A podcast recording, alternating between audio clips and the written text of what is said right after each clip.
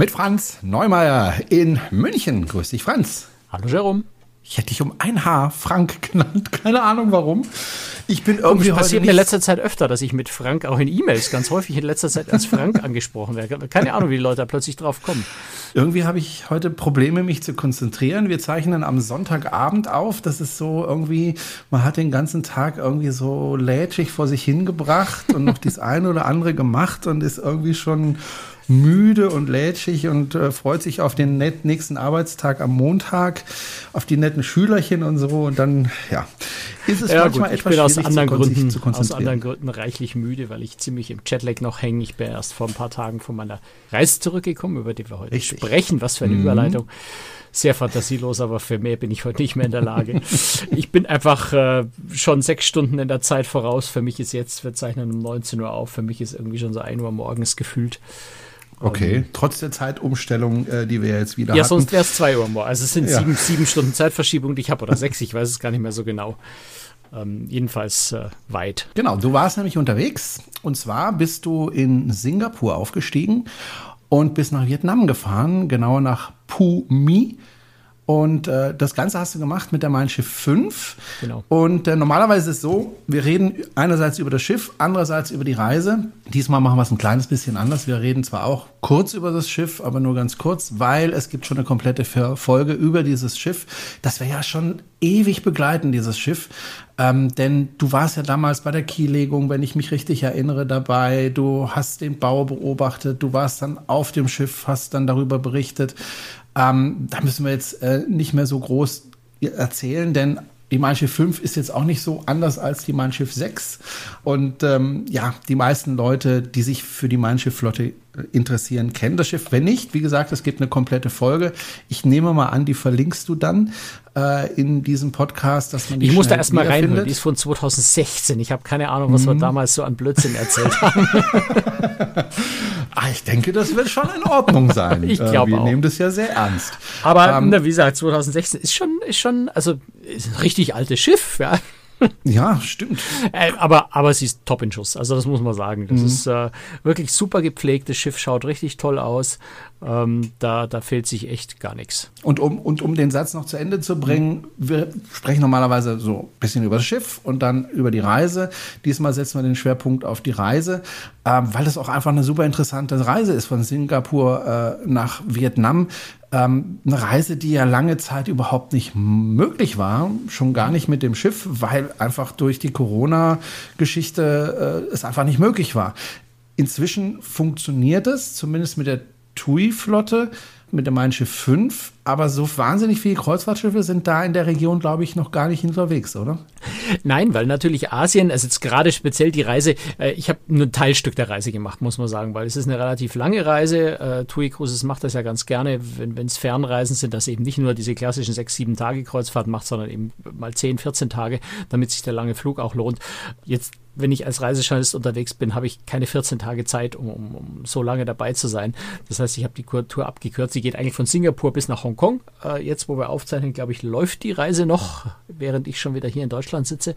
Ist also von Singapur über Koh Samui in Thailand, äh, nach Bangkok in Thailand, dann nach, ja, Phu My äh, ist ja die, die Hafenstadt, äh, die man benutzt, um nach Ho Chi Minh Stadt, Saigon zu kommen. Ähm, dann ist das Schiff nach Da Nang weitergefahren in die Halong Bay und dann eben nach Hongkong. Und Hongkong hat erst vor, ich weiß nicht, zwei, drei Wochen, glaube ich, überhaupt, äh, oder für vier Wochen aufgemacht. Die Mein Schiff 5 war das erste Kreuzfahrtschiff wieder in, in Hongkong.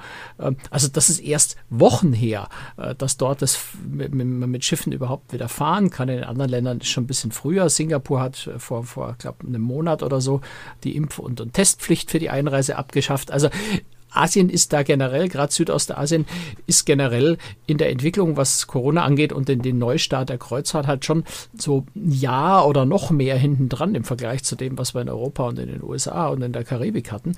Und insofern ist das jetzt ein sehr frisches Fahrgebiet, wenn man so will. Und äh, ja, ich, ich habe Cruise auch gefragt und sagen, ja, wir sind da schon so ein bisschen, wir haben das schon so ein bisschen mit, mit, mit, mit, mit Risiko geplant. Wir haben gesagt, wir planen, wir wollen da wieder hin, wir wollen da wieder fahren, wir wollen das unseren Kunden wieder anbieten. Ähm, Aber so wirklich 100% klar war bei der Planung noch nicht, ob das alles vollständig genauso umsetzbar ist, wie man sich erhofft hat. Es hat jetzt funktioniert. Sie können überall hinfahren, ohne äh, dass es größere Probleme gibt. Äh, ich glaube, für Hongkong muss man, glaube ich, noch einen Test machen oder so was, habe ich gar nicht genau im Kopf. TUI Cruises verlangt auch noch für, für, für Singapur einen Test, obwohl äh, Singapur selber den Test jetzt nicht mehr verlangt nur sicherheitshalber noch. Und äh, insofern war da schon so ein bisschen Risiko dabei, das zu planen. Und andere Räder haben gesagt, wir warten da lieber noch ein bisschen vorsichtiger, aber planen mal noch nicht. Deswegen ist TUI Cruises im Moment so einer der ersten Reedereien, die jetzt Asien auch wirklich wieder fahren. Äh, Im nächsten Jahr, in der nächsten die Saison geht ja jetzt so ein bisschen zu Ende. Äh, in der nächsten Saison dann 23, 24, die dann irgendwann im Spätherbst anfängt, ist die Mein Schiff 5 auch wieder dort, auch auf der Route wieder. Äh, und das sind dann andere Reedereien auch wieder etwas stärker vertreten.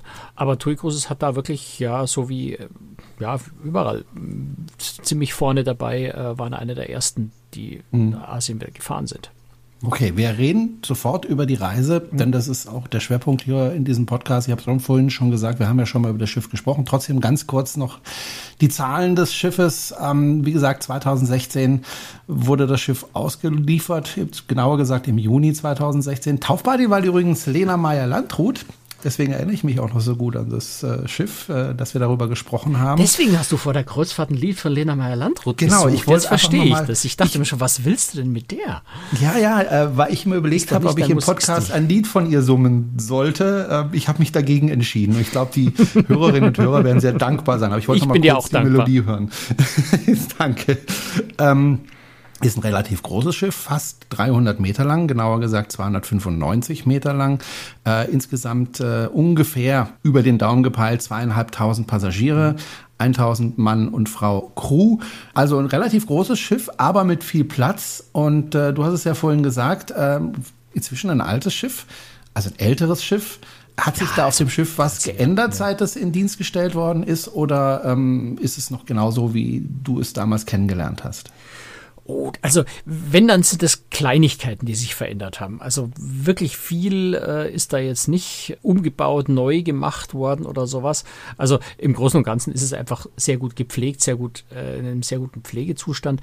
Aber wenn ich mich recht entsinne, sind es keine grundsätzlichen. Ich glaube, das Einzige, was sich geändert hat, äh, ist dass es diese Hologrammbühne im, im Studio, also das, was auf der äh, Mein Schiff 3 und 4 Klanghaus heißt, heißt ja dann auf der 5 und 6 äh, Studio, also diese etwas kleinere kleinere Theater, dieses ja, Theater, Vortragsraum, Konzertraum, ähm, wenn man so will. Da gab es ja diese, diese ja, Hologramm-ähnliche äh, Bühne, wo man also die die Hallervorden virtuell irgendwie anschauen konnte. Das ist abgeschafft, das gibt es nicht mehr. Ähm, das ist aber jetzt so das Einzige, was mir einfällt, was sich da groß geändert hat. Ansonsten, ja, es ist ein Schiff, das einfach vom Konzept her so ist, dass man das auch nicht, nicht, nicht permanent verändern muss. Ähm, es ist ja generell bei TUI Cruises so, dass die Flotte insgesamt sehr, sehr einheitlich ist. Also die Schiffe unterscheiden sich ja insgesamt nur in, in, in Details oder mal hier ein Restaurant, das ein bisschen anders ist als da. Aber ansonsten ist die Flotte insgesamt ja sehr einheitlich. Und insofern hat sich da jetzt auch nichts groß geändert. Ich denke, die, der größere Schritt, neue, größere Neuerungen werden kommen, wenn mal die äh, Mein Schiff äh, 8, also jetzt schon bei der Mein Schiff 7 äh, nächstes Jahr, nächstes Jahr oder dieses Jahr, nächstes Jahr. Da wird es so ein paar Neuerungen geben, wie Einzelkabinen zum Beispiel bei TUI Cruises, was man bisher nicht hat. Der nächste große Schritt ist dann die Mein Schiff 8, die ja auch bei Fincantieri gebaut wird und nicht mehr bei Meyer in Turku ähm, mit, mit, mit ähm, LNG. Ähm, und insofern wird man da, glaube ich, größere Veränderungen, größere Neuerungen dann auf dem Schiff sehen. Ähm, sah noch nicht raus, ob das Schiff wirklich Mein Schiff 8 heißen wird oder vielleicht doch irgendwie mal eine neue Namensgebung stattfinden wird. Also da kann man sicher gespannt sein. Ansonsten ist der restliche, die restliche Flotte, mit Ausnahme der Mein Schiff Herz, die ja noch kein Neubau war, äh, ist da ohnehin sehr einheitlich. Gut, das muss jetzt erstmal reichen. Wie gesagt, wir haben eine komplette Folge zur Mein Schiff 5. Einfach anhören, dann weiß man alles. Du bist gefahren von Singapur über Koh Samui, über Bangkok, beziehungsweise wie spricht man das aus? Laem, Laem Chabang, glaube ich. Laem Chabang nach Pumi, mhm. nach Chiang Mai. Da war ich dann nicht mehr. Ne? Also okay, dann ging es weiter nach Halong, Halong Bay, Bay. Hongkong war es auch nicht dabei, aber äh, ich bin da eben in, in Fumi ausgestiegen, also in in Fumi, Saigon. nicht Pumi. Fumi, ja, Fumi. Fumi. Du hast recht. PH, also Fu.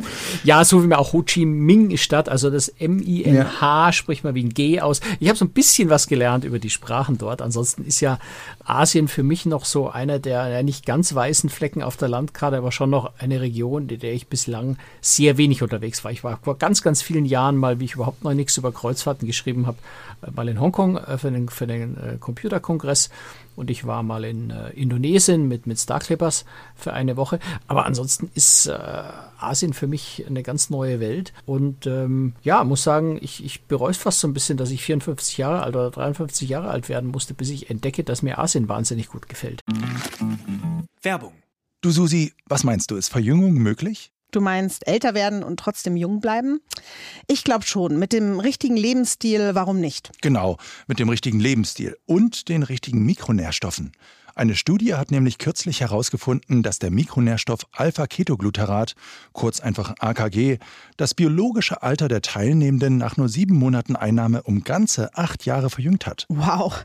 Kann ich AKG über bestimmte Lebensmittel aufnehmen? Ja, AKG ist zwar ein körpereigenes Molekül, aber kann leider nicht über Lebensmittel aufgenommen werden. Da der AKG-Spiegel dann im Alter stark zurückgeht, lohnen sich hier hochwertige Supplements. Zum Beispiel? Ja, mein Geheimtipp für dich wäre zum Beispiel der Zellboost von Epigenics. Der vereint neben AKG neun weitere wirkungsvolle Mikronährstoffe aus der Langlebigkeitsforschung, um die Zellalterung halt zu verlangsamen. Mit dem Code GESUND gibt's jetzt 15% Rabatt auf die erste Bestellung. Werbung Ende. Also mhm. das war eine Reise, die mich sehr, sehr beeindruckt und fasziniert hat. Da hatte ich da dann doch mal was voraus, was Reisen betrifft. ja. Ich war noch nie in Thailand und äh, ich kenne aber viele, also ich kenne zwei Menschen, die regelmäßig nach Thailand fliegen, um dort Urlaub zu machen. Und ich kenne zwei Menschen, die dorthin ausgewandert sind. Und alle schwärmen sie ohne Ende für dieses Land. Ich war selber noch nicht dort in Thailand. Ist das wirklich so toll, wie die Leute sagen? Ich meine, du hast jetzt also natürlich nur ein bisschen was gesehen. Ja, ne? ja, klar. Also ich meine, ich war immerhin in, in zwei Orten, zwei Tage. Mhm.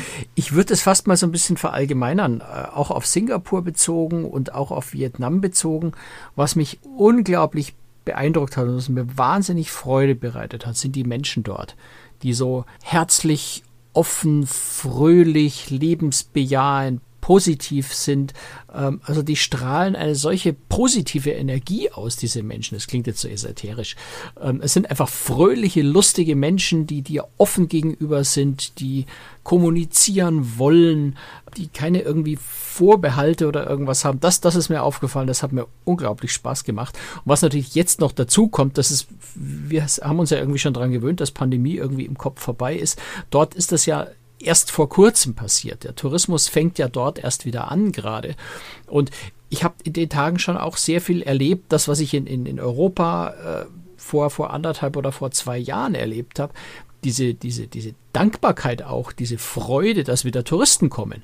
Ähm, jetzt waren wir als, als, als äh, Gruppen, Gruppenreise, als Journalisten ja auch unterwegs, ähm, sind in den Ländern jeweils auch von den dortigen Tourismusbüros wirklich freudig empfangen worden, äh, von, von Vertretern von den Tourismusbüros auch so ein bisschen begleitet worden, auch wenn wir normale Landausflüge gemacht, also wir haben die normalen Landausflüge gemacht, die man auch als normaler Passagier an Bord buchen kann. Wir haben nur diese Ausflüge in einem Kleinbus für uns allein gemacht, damit wir einfach flexibler sind, mehr Zeit haben, die anderen Passagiere nicht mit unseren Interviews und, und Fotowünschen und sowas nerven. Ähm, aber im Grunde haben wir natürlich die gleichen Ausflüge gemacht, sind aber dabei zum Teil auch eben begleitet worden von den Leuten von den Fremdenverkehrsbüros. Und da hat man so richtig gemerkt, was da für, für Freude jetzt wieder da ist, für Energie da ist, dass Touristen wieder da sind, Touristen wieder kommen, endlich. Ja, auf meine, Kosami, Koh Samui ist so eine Insel, die ja eigentlich völlig überlastet war mit Touristen und auch über Overtourismus gelitten hat. Unter Overtourismus gelitten, unter Overtourismus Touristen, mein Gott, ähm, also unter den vielen Touristen gelitten hat. Und das ist halt jetzt noch ganz anders. Äh, Gerade Kosamui, hat uns unsere Führerin gesagt, äh, die westlichen Hotel, also die westlichen Hotelketten, die haben alle wieder offen. Die lokalen Hotels, die lokalen Betreiber von Hotels, denen fehlt im Moment das Geld, ihre Hotels wieder zu eröffnen. Also der Tourismus ist dort noch nicht zurück in dem Umfang, äh, wie das vor der Pandemie war. Und das trifft natürlich in Abst Abstrichen auch für Singapur zu, das trifft auch äh, für, für Vietnam äh, ganz deutlich zu. Also das da, da wächst der Tourismus gerade wieder neu. Und ich glaube, dass das auch nächstes Jahr, in der nächsten Saison noch so sein wird, dass man dort anders Urlaub macht, als man das noch bis 2019 gemacht hat. Einfach, weil es noch nicht in diesem Massentourismus, in diesem ganz großen, äh, mit, mit seinen Auswüchsen wieder zurück ist. Insofern eigentlich auch eine sehr schöne Zeit, dort jetzt gerade äh, Urlaub zu machen. Hm. Mir fällt gerade noch ein dritter ein, den ich kenne, der dort war. Den kennst du auch. Äh, Matthias Mohr war auch dort für ein paar Wochen. Ich weiß nicht, ob Ja. du es mitbekommen hast. Ich habe kurz mit ihm Aber der war, glaube ich, in Phuket. Ja, ähm, ich habe kurz mit ihm auch kommuniziert, wie es ihm so da gefällt und ähm, hat mir gesagt, gefällt ihm super gut. Also ich musste auch unbedingt mal hingehen. Ähm, ja, aber es ist halt nicht gerade um die Ecke. Ja, Ähm, das gut. ist leider. Ne? Also wir sind nach Singapur, weil Gott sei Dank von München gibt es immerhin einen Direktflug mit Singapore Airlines, Mhm. äh, auch mit Lufthansa. Und ähm, ja, du fliegst lang fliegt man da? Acht glaube ich, Stunden? elf Stunden, zurück 13 Stunden. Also es ist schon, es ist schon echt weit. Ja. Mhm. Du fliegst jeweils über Nacht, ähm, also auch auf dem Hinweg über Nacht. Ähm, und bis dann in der Früh um sieben, glaube ich, waren wir in Singapur. Dann sind wir ja vom Flughafen äh, zum Schiff, hatten am, am Schiff so ein bisschen äh, Zeit, uns frisch zu machen und zu frühstücken. Und dann sind wir aber mittags auch schon in den Ausflugsbus und haben äh, mittags mit, mit, mit, mit Singapur-Besichtigung ange, angefangen. Also das war ist dann, ist dann schon mm, Sportlich. Ja, ist sportlich, ist anstrengend. Singapur ähm, verbinde ich immer irgendwie im Kopf mit äh, alles ist verboten. Äh, du darfst keine Kaugummis auf den Boden spucken und Ja, solche das Geschichten. dann aber auch ne? schon. Ja. Also auf, auf ja, auf Drogenschmuggel. Vorurteile, ne? Auf Drogenschmuggel in größeren Mengen steht die Todesstrafe. Ja, da sind sie gerade dabei, das zumindest abzu, äh, als Todesstrafe abzuschaffen. Und ansonsten fand ich das ehrlich gesagt ziemlich cool, dass nicht jeder seine Zigarettenkippen einfach Absolut. auf die Straße schnippt und seine Kaugummis Absolut. auf die Gehsteige spuckt und festtrampelt. Ob man jetzt dafür gleich ausgepeitscht werden muss, äh, wenn man das tut, ist eine ganz andere Frage. ähm, aber grundsätzlich finde ich das ganz, äh, ganz gut, äh, wenn, also, und die, die Stadt ist einfach toll, die ist einfach sauber. Ja, aber da steht jetzt nicht um jede, um, um jede Ecke einer mit einer Maschinenpistole und wartet darauf, dass jemand den Kaugummi ausspuckt. Also das ist einfach eine, eine ganz normale Stadt. Ja, also das ist jetzt nicht, man fühlt sich da nicht irgendwie überwacht, bedroht oder sonst irgendwas. Auch wenn da, es- ja, also es ist schon ganz lustig, wenn du am Hafen ähm, die Warnschilder siehst. Das steht ja an jedem Hafen, stehen, stehen Warnschilder, dass ab einem bestimmten Punkt der Sicherheitsbereich anfängt und dass man da zum Teil nicht fotografieren darf. Das Warnschild im Hafen von Singapur ist halt dann schon ähm, so ein bisschen drastischer, weil das Symbol, was du da siehst, ist ein Mensch, der mit Gewehr auf einen zielt, der da gerade irgendwie offensichtlich was Böses getan hat. Also es wirkt ein bisschen drastisch, aber davon merkst du ja im, im Alltag in der Stadt eigentlich überhaupt nichts. Ja, Also klar, keine Ahnung, was passiert, wenn du einen Kaugummi ausspuckst, dann kann schon passieren, dass du verhaftet wirst. Aber als zivilisierter Mensch sollte man das auch bei uns nicht tun. Ja, insofern finde ich das jetzt nicht so, nicht so seltsam. Absolut. Ich bin kein Freund von Kaugummis, von Zigaretten schon gar nicht. Insofern äh, glaube ich, könnte ich mich da ganz wohl fühlen. Wobei das ist ja auch, muss man auch sagen, eine ziemlich große Stadt. Also wenn man da Fotos sieht, das sind äh, ziemlich hohe Häuschen. Es ist ja, es ist ja ein Stadtstaat, also in, in, äh, auf der Insel, wo auch Malaysia ist.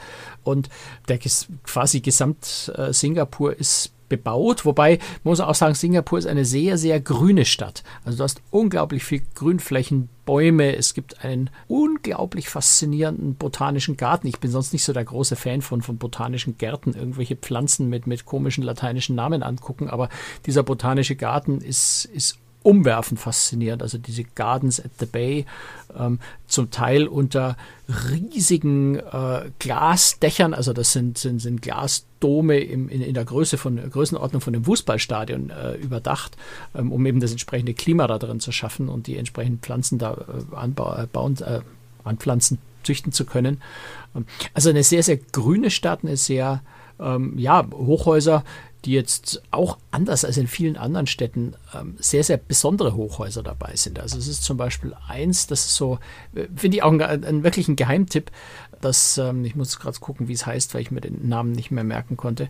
Ähm, das Capita Spring Building ist also ein, im Grunde ein Bürohochhaus, das aber zwischendrin mal auf der, auf äh, Stockwerk 17 bis 20 oder sowas einfach mal so einen grünen Park hat, das so in das Hochhaus integriert ist. Also dadurch, dass es in Singapur so schön warm ist, das ganze Jahr über, wir hatten 30, 35 Grad, ähm, kann man das natürlich offen gestalten. Und dann wachsen dann einfach mal so auf Deck 17, äh, Deck 17, also ähm, Stockwerk 17 bis 20 oder 17 bis 21 ähm, auf mehreren Ebenen, wachsen halt da mal Bäume und so ein kleiner Park äh, für die Angestellten des Hauses, die da sich zum Mittagessen hinsetzen können.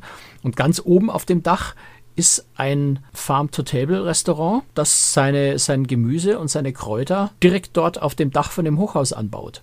Also das, das Dach ist eine riesengroße Fläche, wo einfach ein riesengroßer Garten Gemüse- und, äh, und, und Kräutergarten wächst. Sehr, sehr faszinierend. Wir hatten Glück, dass der Gärtner gerade da war, der das Ganze betreut, ein Australier, der uns ein bisschen was dazu erzählt hat äh, und berichtet hat, wie, wie er das genau anstellt, in, in, äh, auf, auf 230 Meter Höhe oder sowas, dort diese, diesen, diesen Garten zu pflegen, damit die Küche das auch äh, in, ausreichender Menge nutzen kann. Also sehr faszinierend. Der Geheimtipp dabei ist, zum einen ist es kostenlos, da hochzufahren und sich das anzuschauen. Und zum anderen hat man von dort oben nämlich auch eine große, äh, großartige Aussicht. In Singapur kennt jeder ähm, das, das Marina Bay Sands, das Bild hast du sicher auch im Kopf. Das sind diese drei ja. Hochhausblöcke, wo oben drauf diese schiffartige, diese schiffartige Dachterrasse ist mit diesem riesigen Infinity Pool. Das siehst du ja bei Instagram bei jeder Gelegenheit, wenn es um Singapur geht. Ähm, dort zahlst du, äh, nagel mich nicht fest, ich glaube so um die 30 Singapur-Dollar, also 25 Euro, um auf die Aussichtsplattform hochzufahren. Auf dem Capital Springs Building fährst du deutlich höher rauf und die Aussicht ist da auch noch kostenlos. Aber und hast du, keinen Pool dort. Du hast da keinen Pool, aber zu dem Pool kommst du sowieso nicht hin. Ähm, also wenn du auf das Maria, äh, Marina Bay Sands hochfährst, kannst du, ja, also wenn du, wenn du Platz im Restaurant oder in der Bar äh, reservierst, dann kannst du zumindest auf den Pool rüber gucken. Ja, ich glaube, von der Aussichtsplattform kann man auch so ein bisschen rüber schielen um die Ecke. Äh, aber an den Pool selber ran darfst du nur, wenn du in einem Hotel wohnst. Und so ein Zimmer in dem Hotel kostet da mal so schlappe 700 Dollar. Also das ja, muss das man sich ja. erstmal leisten wollen und können. okay. Aber muss man jetzt an, also ich, ich, ich fand Singapur, es gehört seit meinem Besuch da zu den, zu meinen absoluten Top-Städten in der Welt. Ich finde es die Stadt hat mich unglaublich fasziniert und begeistert. Ähm, aber das Marina Bay Sands ist, ja, es ist so, es ist so ein, so, so, so ein Instagram-Fotomotiv, aber hat eigentlich mhm. für mich jetzt wenig Seele, wenn ich, wenn ich es vergleiche mit, der, mit dem Rest der Stadt. Es ist schon ein fantastisches Gebäude. Es ist ein sehr, sehr faszinierender Pool. Es ist die höchstgelegene Open-Air-Bar der Welt, glaube ich, wenn ich recht erinnere. Ähm, also, na, aber äh, Singapur hat so viel Atmosphäre und so viel Flair, dass mir so ein, so ein Touristen-Hotspot dann gar nicht mehr so wichtig ist in dem Zusammenhang, auch wenn es toll ist. Aber es gibt so viel schönere Sachen in Singapur. Eben wie zum Beispiel dieses Capital Springs Building äh, mit, diesem, mit diesem herrlichen Dachgarten und, und der Aussicht, die einfach großartig ist von dort. Mhm. Ich war ja auch schon in verschiedenen asiatischen Städten, vor allem China. Was mir da aufgefallen war, war vor allem Dingen unglaublich viele Menschen. Also wirklich wahnsinnig viele Menschen. Wie ist das in Singapur? Sind da auch so wahnsinnig viele Menschen auf den Straßen unterwegs? Nee, das hielt sich eigentlich in Grenzen. Das ist, ähm, nee, ist mir jetzt so nicht aufgefallen. Das, wo es ein bisschen auffällt, ist natürlich, wenn du in die, die Märkte reingehst. Also wir waren äh, zu, zum Mittagessen am ersten Tag, war wir in dem Maxwell Food Center. Das ist so ein ja, so, so eine Art Markthalle, wo früher, also wo, wo Streetfood-Stände, so, so Garküchen, die auf den Straßen dort in der Gegend verteilt waren, die hat man von den Straßen weggeholt, um ein bisschen Ordnung zu schaffen und hat die alle in dieses Foodcenter zusammengefasst. Das ist also eine riesengroße Markthalle, wo ein Lebensmittel, also ein Essensstand neben dem anderen ist. Da ist natürlich schon ganz dichtes Gedränge und Gewusel, so wie man sich das auf so einem, so einem Markt eben auch vorstellt. Aber so auf den normalen, auf normal auf den Straßen, äh, nee, also gerade so, wenn ich es vergleiche, weiß ich nicht, mit, mit New York City, mit Manhattan oder so, war es da eher ruhig. Aber es ist natürlich jetzt schwer zu beurteilen. Ne? Ich war da, war da äh, anderthalb Tage. Äh, kann natürlich sein, dass es zufällig gerade zwei Feiertage waren, an denen es ruhig ist. Also so verallgemeinern würde ich es jetzt nicht, aber so gefühlt, wenn ich es gerade auch mit Bangkok zum Beispiel vergleiche, wo ich ja dann ein paar Tage später war, äh, ist es in Singapur regelrecht ruhig. Hm. Was mir aufgefallen ist, du hast ein Foto veröffentlicht auf deiner Webseite grußtricks.de. Das sieht schon ein bisschen aus wie D-Day. Äh, wahnsinnig viele Schiffe vor, vor Singapur. Also unglaublich viele Schiffe. Was machen die da? Gibt es einen großen Hafen in ich, Singapur? Äh, ja, ja, klar. Es gibt einen oder? Riesenhafen. Das sind hm. Fracht- und, und äh, also Frachtcontainer und, und Tankschiffe, die da auf Rede liegen. Ehrlicherweise weiß ich nicht so genau, warum da so viele liegen. Ob die jetzt nur äh, stillgelegt sind oder ob die auf, auf, auf, äh, darauf warten, dass sie be- oder entladen werden. Äh, keine Ahnung. Also mhm. das äh, habe hab ich nicht weiter erforscht. Äh, aber das stimmt schon. Also wenn du da gerade auch von, von, von, den, von den Aussichtspunkten in der Stadt oder auch vom, vom Kreuzfahrtschiff, das ja im, ähm, relativ stadtnah äh, anlegt, wenn du da rausschaust auf die Bucht, das sind wahnsinnig viele Schiffe, die da liegen. Also das ist so ein, ein Meer von Schiffen quasi. Ja, also es war auch ganz spannend, wie wir losgefahren sind in Singapur. Hm. Haben wir auch gedacht, wo genau kommen wir da eigentlich durch? Ja. Äh, wo ist da die Fahne? Aber es gibt tatsächlich eine Stelle, wo man vorbeikommt an all diesen vielen Schiffen, die da liegen. Also ich habe jetzt schon viele Bilder gesehen, ich beschäftige mich ja ein bisschen damit, aber ich habe noch nie so viele Schiffe äh, gesehen, die da so auf Rede liegen. Wahnsinn. Aber ich glaube, du gibst mir recht, wenn ich sage, ähm, Singapur allein ist schon eine zweiwöchige Reise wert, oder? Dass man sich da aufhält. Boah, man jetzt unbedingt zwei, also ich weiß nicht, ob zwei Oder Wochen, Woche. zwei Wochen nicht vielleicht ein bisschen viel sind für einen Städteurlaub, aber ich glaube, eine Woche kann man sich in Singapur gut beschäftigen, ja, würde ich so sagen. Also auch, weil du natürlich allein, wenn wenn es um das Thema Essen geht, das, das zieht sich durch meine ganze Reise. Äh, Asien und Essen ist natürlich eine ganz fantastische Angelegenheit. Äh, und gerade in Singapur hast du sehr viel verschiedene Küchen, weil dort natürlich auch so ein bisschen Schmelztiegel. Du hast ganz viele Kulturen, äh, die da zusammenkommen. Also es ist ein sehr großes indisches Viertel. Du hast ein, ein arabisches Viertel, da sind wir kurz durchgefahren. Äh, Da kommst du dir wirklich vor, wie wenn du von einem Straßenzug zum nächsten wechselst und plötzlich mitten in der arabischen Stadt bist. Also du hast ein, ein, ein, ja klar, natürlich ein ziemlich großes Chinatown, auch mit einem, mit einem tollen, äh, mit ein paar tollen Tempeln, die man anschauen kann. Du hast eben diese, diese Foodstände, ganz viel Streetfood und in Singapur kann man auch relativ bedenkenlos an Streetfood-Ständen essen, ohne dass man fürchten muss, äh, dann ähm, ja Durchfall oder was auch immer zu kriegen. Ähm, also da ist da unglaublich viel, was man in Singapur sehen, anschauen, erleben kann, ähm, bis hin zu, zu großartigen Hotels und Bars. Also wir haben zum Beispiel das, das legendäre Raffles Hotel. Ähm, da muss man nicht, also muss man ohnehin hin in Singapur, wenn man da ist, weil im, im äh, der Long Bar von äh, der, der, vom Raffles Hotel ist ja der Singapur Sling, dieser Cocktail erfunden worden. Ähm, das wird dort auch regelrecht zelebriert. Ich glaube, da muss man einfach hin, um diesen Cocktail zu probieren. Aber wir hatten auch äh, Gelegenheit, dass wir uns das Hotel selber anschauen konnten. Auch wieder eins dieser Hotels, äh, wo man wirklich tief in die Tasche greifen muss, um da zu wohnen. Ähm, aber, und, und ich bin sonst nicht so der große Fan von diesen Luxushotels, weil ich mit diesem großen Luxus persönlich fange ich nicht so wahnsinnig viel damit an. Aber das Ruffles, das ist schon also einfach ein großartiges Hotel. Unglaublich faszinierend, weil du dich so, so richtig in diese Kolonialzeit zurückversetzt fühlst. Ähm, diese ganze Einrichtung, das ganze Ambiente dort ist schon wirklich, hat mich, hat mich sehr, sehr fasziniert. Also da würde ich gerne mal Geld ausgeben und, und ja, mal eine Nacht wohnen. Sehr viel mehr werde ich mir da nicht leisten können. Aber es ist ein toll, tolles Hotel. Ähm, Oder wir waren äh, auch in dem ähm, Parkview Square, heißt das Gebäude offiziell. Inoffiziell nennen es die Einheimischen Gotham City, weil es also vom Design einfach so, so, so ein bisschen wie, wie, wie, wie Gotham City äh, Superman eben aussieht. Ähm, Und in diesem äh, Gebäude gibt's eine Bar, die Atlas Bar. Das ist, ich glaube, die schönste Bar und die großartigste Bar, die ich in meinem Leben gesehen habe. Also im Jugendstil, also ein bisschen oder Art Deco äh, nachempfunden, auch wenn es erst 2002 oder sowas, glaube ich, eröffnet wurde, das Gebäude. Eine Bar, wo du ja ein paar, zumindest ein paar Tage vorher reservieren musst, wenn du da, wenn du da einen Cocktail zu dir nehmen willst, nicht nur reinspazieren und ein bisschen schauen willst. Über 1200 Gin-Sorten, 600 verschiedene Cocktails, die dort angeboten werden, eine irre Atmosphäre, mehrere äh, Skulpturen von, von äh, Salvatore Dali. Also ein, ein, ein Wahnsinnsort, allein schon um das anzuschauen. Und allein das wäre für mich persönlich jetzt schon Grund, nochmal nach Singapur irgendwann zu fliegen, um dort auch mal einen Cocktail zu genießen in der Bar. Also, äh, und das sind nur so, weißt du, so ein paar Details aus, aus Singapur. Es sind so viele Sachen, äh, die dort faszinierend und schön sind. Ähm, also ich, ich glaube, eine Woche kann man da gut rumbringen in der Stadt, ja. Kann man auch so einfache Dinge tun in Singapur wie ins Wasser gehen und baden? Also gibt es da Strände? Gibt's, gibt's bestimmt, habe ich aber jetzt nicht äh, ausprobiert. Also wie gesagt, wir waren da anderthalb Tage, ne? also da Ja, ja, kam und, und haben versucht, das sehr komprimiert uns möglichst viel anzuschauen. Also natürlich, es gibt ganz bestimmt, es gibt eine vorgelagerte Insel, deren Name mir jetzt gerade nicht einfällt, äh, die so ein bisschen ressortartig ist, wenn ich das richtig verstanden habe. Ich bin mir sicher, dass es da auch Strände gibt, ja. Hm, okay. Gut, wir müssen ein bisschen weitergehen von Singapur weg, auch Ja. wenn wir da, glaube ich, noch Stunden drüber sprechen könnten. Also mich interessiert diese Stadt brennend, weil ich ja auch andere große Städte kenne, beziehungsweise meine Frau, äh, die zum Beispiel auch Hongkong kennt, äh, wo ich jetzt bisher noch nicht war. Du bist dann weitergefahren mit der Mein Schiff Ich würde 5. Singapur und Hongkong fast so ein bisschen vergleichen. Also so, so Okay. wie ich es von damals kenne. Hongkong hat sich natürlich sehr stark verändert seitdem. Aber Ja. äh, ja, also Singapur, Hongkong sind so zwei Städte, nicht, nicht, nicht direkt ähnlich, aber so von der Art, glaube ich, beide ähnlich spannend.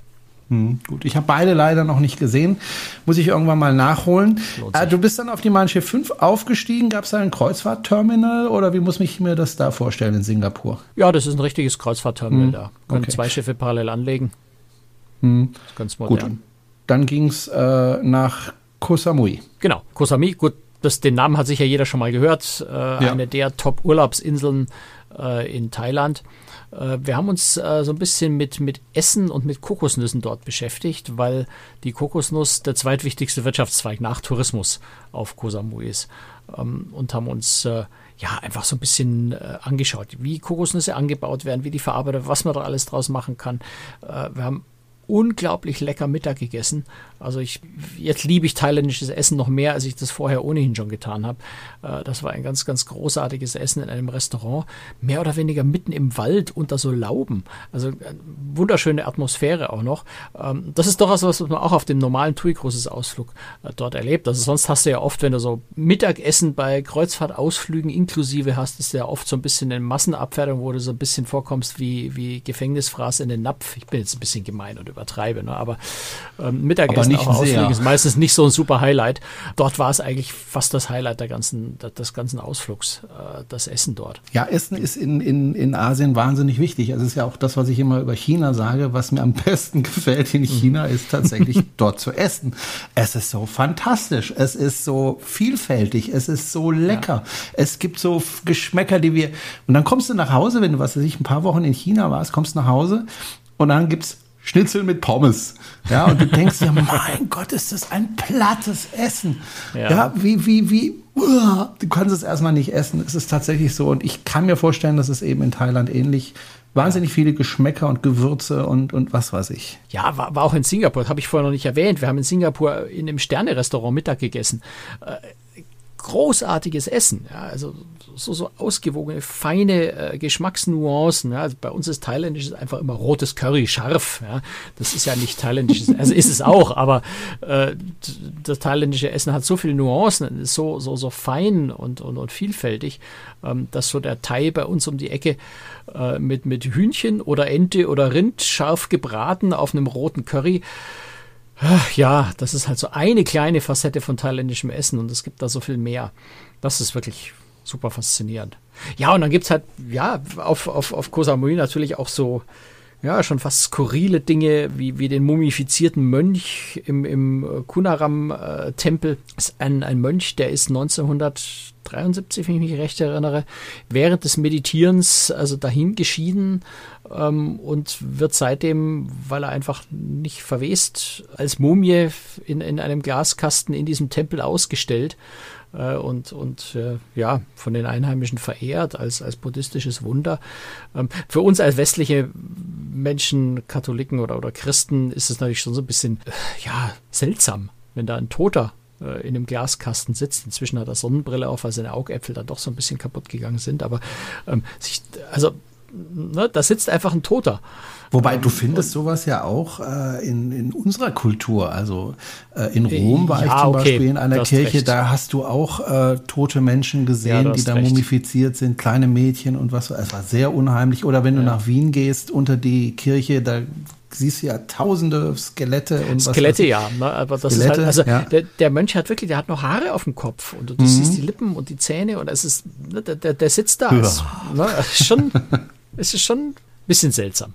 Mhm. Aber zugleich faszinierend, äh, dann in dem Umfeld sich natürlich auch ein bisschen diesen buddhistischen Glauben, sich so ein bisschen reinzudenken. Unsere Führerin hat uns da ganz, ganz viel äh, erklärt und, und also das macht schon Spaß, sich dann da auch ein bisschen reinzudenken. Mhm. Okay, dann ging es weiter von Koh Samui. Wir müssen ein bisschen Gas geben. Ja, ja, also, äh, nach Leim, äh, ja, Du hast vorhin nach Baden gefragt. Also ja, Baden, Koh Samui. Ne?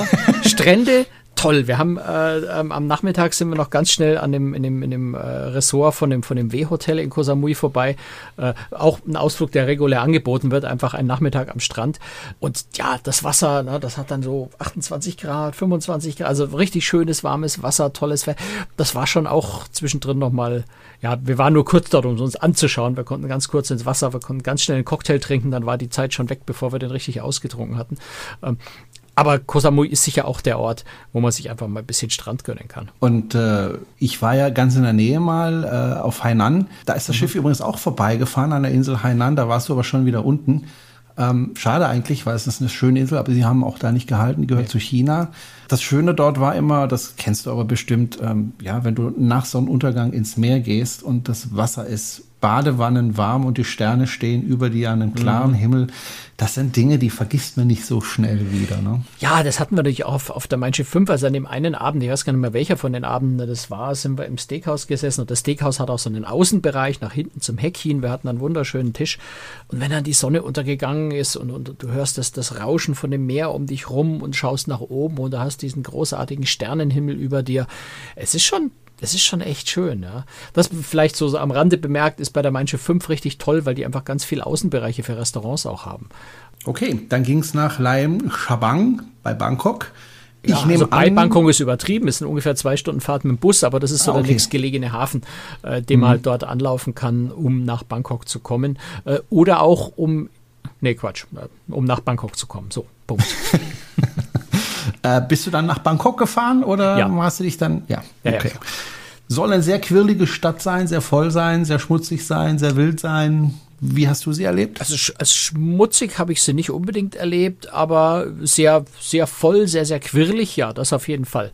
Also wir haben uns natürlich den, äh, den, den, na, wie heißt denn der Palast, Tempel, Palast, Königspalast angeguckt. Also eine riesige Tempelanlage, unglaublich faszinierend, äh, was, was da für, für Pracht ist, in welcher, in welcher Dichte äh, diese, diese, diese Tempel dort äh, dicht an dicht stehen, ist ein sehr, sehr tolles Erlebnis. Äh, auch nochmal so ein bisschen in diese Religion auch einzutauchen, die Wandmalereien mit ganz viel Gold und, und Verzierungen.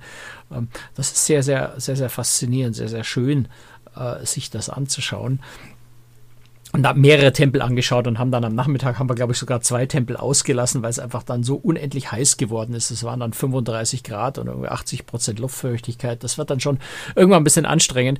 Und dadurch, dass wir auch da wieder äh, mit unserer Journalistengruppe unterwegs waren, sind wir dann etwas von dem normalen Ausflugsprogramm abgewichen, ähm, sind statt mit dem Bus auch mal ein Stück mit dem Tuk-Tuk durch die Stadt gefahren. Da kriegst du dann durch den Fahrtwind äh, ein bisschen Abkühlung und sind dann äh, haben uns dann auch statt den letzten zwei Tempeln haben wir uns auch noch eine Massage gegönnt. Ähm, was ja mhm. Bangkok, ja, kann auch so ein bisschen anrüchig sein. Ne? Ähm, mhm. Thailand und Sextourismus ist leider äh, ein, ein sehr, sehr trauriges Kapitel des Tourismus dort. Aber es gibt auch Massagesalons, wo man wirklich eine ganz normale Thai-Massage bekommt. Und das ist das, was wir dort getan haben. Ähm, für also heute unserer westlichen deutschen Sicht für, für, für lächerliches Geld. Ne? Eine einstündige Ganzkörpermassage haben dann irgendwie, ich glaube, 15 Euro, 10, 10, 15 Euro irgendwie sowas gekostet. Mhm. Und war richtig toll. Ja, also, ja, also wenn ich jetzt noch dran denke, tun mir alle Muskeln wieder weh.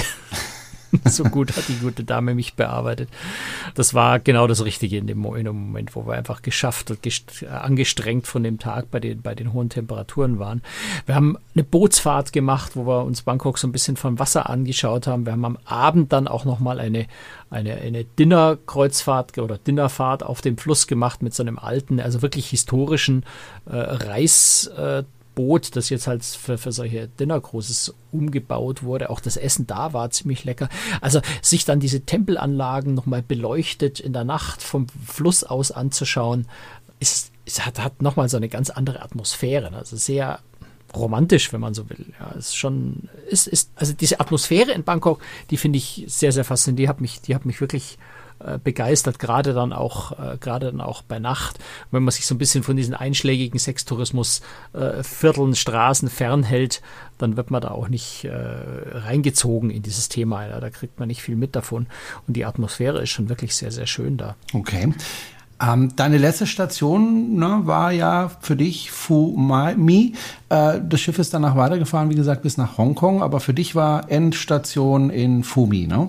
Ja, genau. Fumi ist, ist so der Hafen, äh, da fährt man so ein kleines Stückchen den Fluss rauf und legt dann an äh, einen Industriehafen, äh, von wo aus man dann entweder Ausflüge ins Mekong-Delta machen kann oder eben den Ausflug nach Ho Chi Minh-Stadt Klammern Saigon. Ich habe gelernt, dass die Einheimischen nach wie vor Saigon sagen, auch wenn es seit den 70er Jahren, glaube ich, schon Ho Chi Minh Stadt offiziell heißt. Ähm, aber selbst die Einheimischen sagen einfach Saigon zu der Stadt. deswegen okay. äh, erlaube ich mir jetzt auch einfach Saigon dazu sagen. Ich finde den Namen viel schöner, zumal äh, Ho Chi Minh ja mit Saigon eigentlich überhaupt nichts zu tun hatte. Also das versteht niemand so richtig, warum diese Stadt Ho Chi Minh Stadt genannt wurde. Gäbe jetzt äh, in, in Nordvietnam Städte, die vielleicht, also gerade Hanoi wäre viel sinnvoller gewesen, Ho Chi Minh Stadt zu nennen. Aber so ist es nun. Äh, die Leute nennen es weiterhin Saigon äh, und damit kann man, glaube ich, ganz gut leben. Wir sind also okay. also klar ausgestiegen und, und haben die Koffer gleich mitgenommen, weil im Abend von dort aus dann der Flieger über Singapur zurück nach Deutschland ging. Äh, aber wir haben den Tag in der Stadt noch verbracht und auch die Stadt hat wieder ein ganz, ganz faszinierendes eigenes Flair. Also allein schon diese vielen ähm, Motorroller, Motorräder, die in der Stadt unterwegs sind. Der Verkehr besteht ja fast nur aus Motorrollern, Motorrädern. Ähm, wir haben uns am Tag vorher von, von dem Bordlektor, der übrigens sehr, sehr gut war, äh, so ein bisschen ähm, ja, briefen lassen, wie man in der Stadt es allein schon schafft, auch nur einfach mal über die Straße zu gehen, weil mit diesem ganzen Gewimmel von Motorrädern ja, wenn man da wartet, dass da mal eine Lücke kommt, dass man über die Straße gehen kann, dann stehst du in drei Tagen immer noch da und wartest auf die Lücke und sie kommt einfach nicht. Äh, wir haben also gelernt und dann auch ausprobiert, dass man einfach geht. Man schaut die Motorradfahrer an, man hat ein zielstrebigen, gleichmäßigen Gang, damit man berechenbar ist, wo man hingeht und in welcher Geschwindigkeit. Und dann geht man einfach und vertraut auf Gott, dass die Motorradfahrer um einen rumfahren. Und erstaunlicherweise tun sie das auch. Also allein das schon äh, ein sehr, sehr faszinierendes äh, Erlebnis, äh, sich durch einen dichten Strom von Motorrädern, äh, so wie Mose durch das Meer, äh, teilend durchzulaufen äh, fand, war jetzt für mich ein neues Erlebnis. Vielleicht für der eine oder andere so ein bisschen gähnen und sagen, ja, mein Gott, das ist in solchen Städten halt so. Äh, für mich war es ein neues Erlebnis. Ich fand das ganz spannend.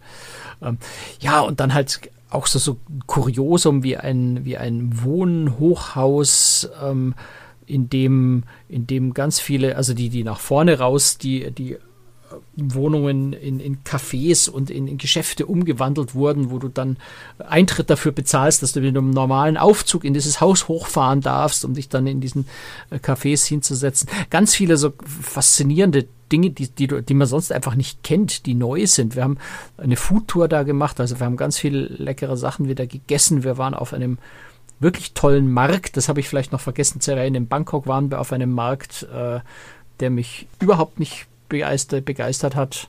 Ähm, also den, den Markt hätte man sich sparen können, diesen Nachtmarkt, der sehr, sehr touristisch war. Äh, in Ho Chi Minh Stadt, in, in Saigon, der Markt war richtig toll. So, so ein typischer, quirliger, wimmeliger Markt, auf dem es so ziemlich alles gibt, was man sich nur vorstellen kann, von Souvenir bis Kleidung und Stoffe und, und Küchengeräte und äh, ganz viel zu essen. Ich habe äh, für einen Millionenbetrag ähm, Tee gekauft also ich habe zwei Millionen ausgegeben, okay. das sind ungefähr 80 Euro. Aber man kann dort spaßeshalber einfach mal so einen Millionenbetrag in der lokalen Währung für ein bisschen Tee ausgeben. Ganz, ganz toller Lotus-Tee und, äh, und, und, und Jasmin-Tee. Der, das setzt man sich dann mit den Verkäufern einfach mal so ein bisschen zusammen. Die lassen einen so ein bisschen von dem Tee probieren, damit man auch weiß, was man da kauft. Also eine sehr, sehr schöne Atmosphäre. Auch da wieder ganz, ganz liebe, nette, sympathische Menschen, die, äh, ja, was da gar nicht so aufdringlich sind oder so, sondern du hast einfach das Gefühl, du bist da willkommen und sie interessieren sich wirklich für dich. Das hat mir sehr viel Spaß gemacht, da auch wieder. Aber dann musstest du wieder nach Hause fliegen und äh, Grüße gehen leider, an die leider. nette Familie im Flugzeug, die dann die ganze Nacht gelärmt hat und der Franz konnte nicht schlafen und deswegen hat er jetzt schlechte Laune. Ja, vielen, vielen Dank dafür an die Familie, wer auch immer es war. Es waren Deutsche, die gemeint haben, sie müssten im Flieger äh, irgendwie so eine Art Kindergarten aufbauen, einschließlich Spielgeräte für die Kinder. Sowas habe ich auch noch nicht erlebt. Wie gesagt, bei einem Nachtflug, beim Tagflug fände ich das ja noch verständlich. Umgekehrt, vielen Dank an Singapore Airlines. Es war ein toller Flug. Insgesamt, mhm. wenn man von diesen ja, äh, von, dieser, von diesen zwei Familien absieht. Auch der Hinflug war klasse. Ähm, Singapore Airlines, eine tolle Airline. Ähm, würde ich gern mal wieder fliegen. Nur auf dem Rückflug habe ich halt einfach wenig geschlafen. Gut, dann würde ich sagen, machen wir einen Deckel drauf und ähm, beenden diese Folge des Podcasts. Und ähm, ja, wenn Sie uns unterstützen möchten, können Sie das gerne tun. Sie erfahren alle Infos dazu auf unserer Webseite auf cruestricks.de. Wir freuen uns über Menschen, die uns mit einem kleinen Betrag oder auch mit einem größeren Betrag äh, monatlich unterstützen. Und als Dankeschön dafür gibt es dann immer die Aftershow. Das ist dann immer noch so ein, ja, kann sagen, kleinen Podcast, äh, wo wir nochmal ein Thema äh, aufgreifen ähm, und nochmal besprechen. Und ähm, ja, das wird heute was sein zum Thema Flusskreuzfahrten. Ähm, eine sehr spannende Geschichte, wie ich finde. Da geht es um ja, Schiffe, die richtig schön luxuriös sind. Und mhm. äh, da bin ich sehr gespannt drauf, was der Franz dazu zu erzählen hat. Wie gesagt, gerade, wir haben, wir haben eine Dreiviertelstunde geredet und irgendwie habe ja. ich so das Gefühl, ich habe nur so einen Hauch von dem erzählt, was, was diese Reise ausgemacht hat. Aber das ist Asien, Franz. Das ähm, ist Asien. Das ist echt, also ich kann es jedem nur empfehlen, der das noch nicht gesehen hat hm. äh, sich auf Asien einzulassen. Ich habe den Fehler gemacht, viel zu lang zu warten damit. Dankeschön, Franz, das war's. Und äh, ja, in zwei Wochen melden wir uns wieder und äh, wieder mit spannenden Themen. Bis dann. Ciao, Servus.